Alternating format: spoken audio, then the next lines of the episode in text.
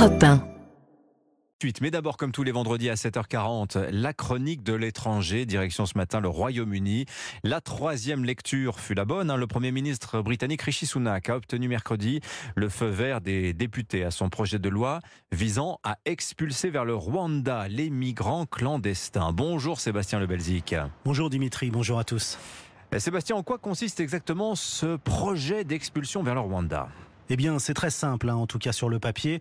Tous les clandestins qui débarquent au Royaume-Uni seront immédiatement mis dans un avion direction Kigali, où ils seront pris en charge.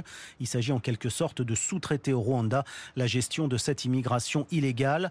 Une fois sur place, hein, trois options. Rester au Rwanda pour y être régularisé, mais il faudra trouver du travail là-bas, ce qui est loin d'être évident, hein, puisque euh, le pays est l'un des plus pauvres d'Afrique. Le revenu moyen euh, par personne y est de 74 euros par mois. Ce n'est pas très motivant. Euh, Deuxième option, hein, être renvoyé dans son pays d'origine, sous réserve que ce soit sans risque. Et enfin, troisième option, s'installer dans un pays tiers, mais dans quelles conditions? Eh bien, ça reste encore à définir. En tout cas, une chose est sûre, ces clandestins ne pourront en aucun cas retourner au Royaume-Uni.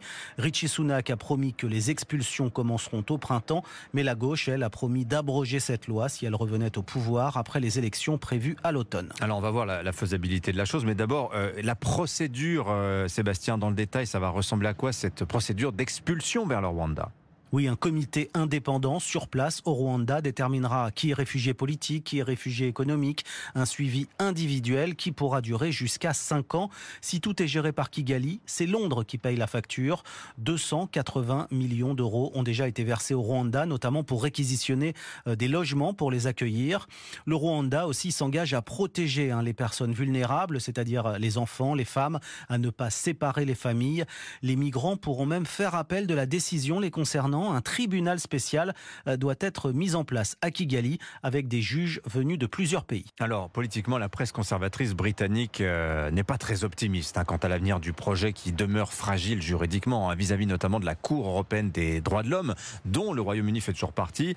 Bon, cela dit, Sébastien, d'autres pays, il faut le dire, ont des projets similaires hein, d'envoyer leurs clan- clandestins à des pays sous-traitants entre guillemets. Alors sur ce même modèle britannique, il y a le Danemark hein, qui veut envoyer ses clandestins au Rwanda. Les discussions avaient bien avancé, mais le projet a été mis entre parenthèses. L'Union européenne y est pour l'instant opposée. Le Conseil de l'Europe a même tapé hein, sur les doigts du Danemark, l'accusant de ne pas respecter les droits des migrants. Toujours en Europe, c'est l'Italie qui veut délocaliser ces migrants pour les envoyer cette fois en Albanie. Giorgia Meloni était à Tirana il y a quelques mois pour visiter des sites hein, pouvant accueillir des centres d'accueil, des camps en fait, euh, qui seront gérés par l'Italie et qui pourront accueillir jusqu'à 3000 migrants par mois. Euh, Depuis hier, la, Cour constitutionnelle albanaise étudie la légalité de cet accord. Réponse attendue d'ici trois semaines. Mais là encore, l'Europe devrait s'y opposer.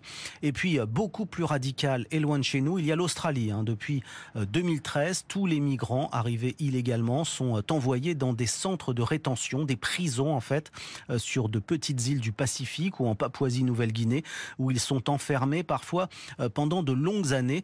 L'objectif pour l'Australie, c'est de dissuader toutes les arrivées de migrants illégaux sur son sol. L'enquête européenne du grand reporter euh, Sébastien Lebelzik. Merci beaucoup Sébastien. 7h46.